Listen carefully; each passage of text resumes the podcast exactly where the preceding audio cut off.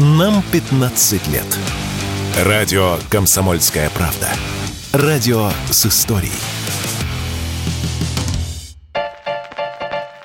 Россиянам хотят позволить употребление продуктов в магазинах до их оплаты на кассе. Например, мороженое или сок при условии, что у товара будет упаковка и фиксированная цена. Такой законопроект подготовлен к внесению в Госдуму. Он должен устранить двусмысленность сегодняшних законодательных норм. Согласно Гражданскому кодексу, право собственности на товар у потребителя возникает с момента его передачи гражданину. При этом в магазинах трактуют ее по-разному. Где-то есть товары в торговом зале разрешено, а где-то нет нет. Глава общественной потребительской инициативы Олег Павлов в интервью радио «Комсомольская правда» выразил сомнение в необходимости таких нововведений. По его словам, сейчас, согласно нормам закона, покупатель должен оплатить товар на кассе и только после этого употреблять.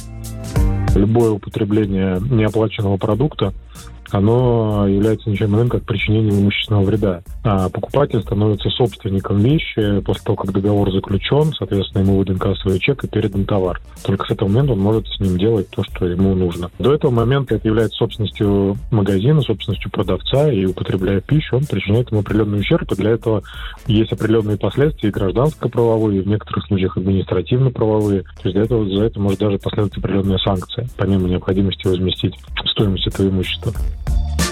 Иного мнения придерживается глава Национального союза защиты прав потребителей Павел Шапкин. По его словам, если граждане будут скрывать факт выпитого или съеденного, то они могут попасть под статьи Уголовного кодекса о краже или грабеже. Поэтому главный вопрос состоит в том, собирается человек оплачивать свою покупку или нет человек действительно мучает жажда, а очередь большая, например, почему он не может открыть бутылку минералки и выпить, да, то есть или там хотя бы несколько глотков сделать. Я считаю, в этом ничего страшного нет. Если нет намерения просто не оплатить товар или, или уйти, и, вообще оставив его там на полке в магазине. То есть вот если здесь никакого злого намерения нет, то и запретов никаких не может быть.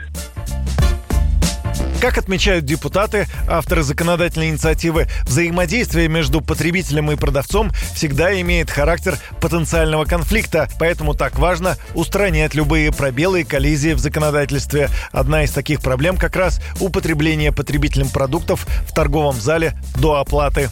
Юрий Кораблев, Радио «Комсомольская правда».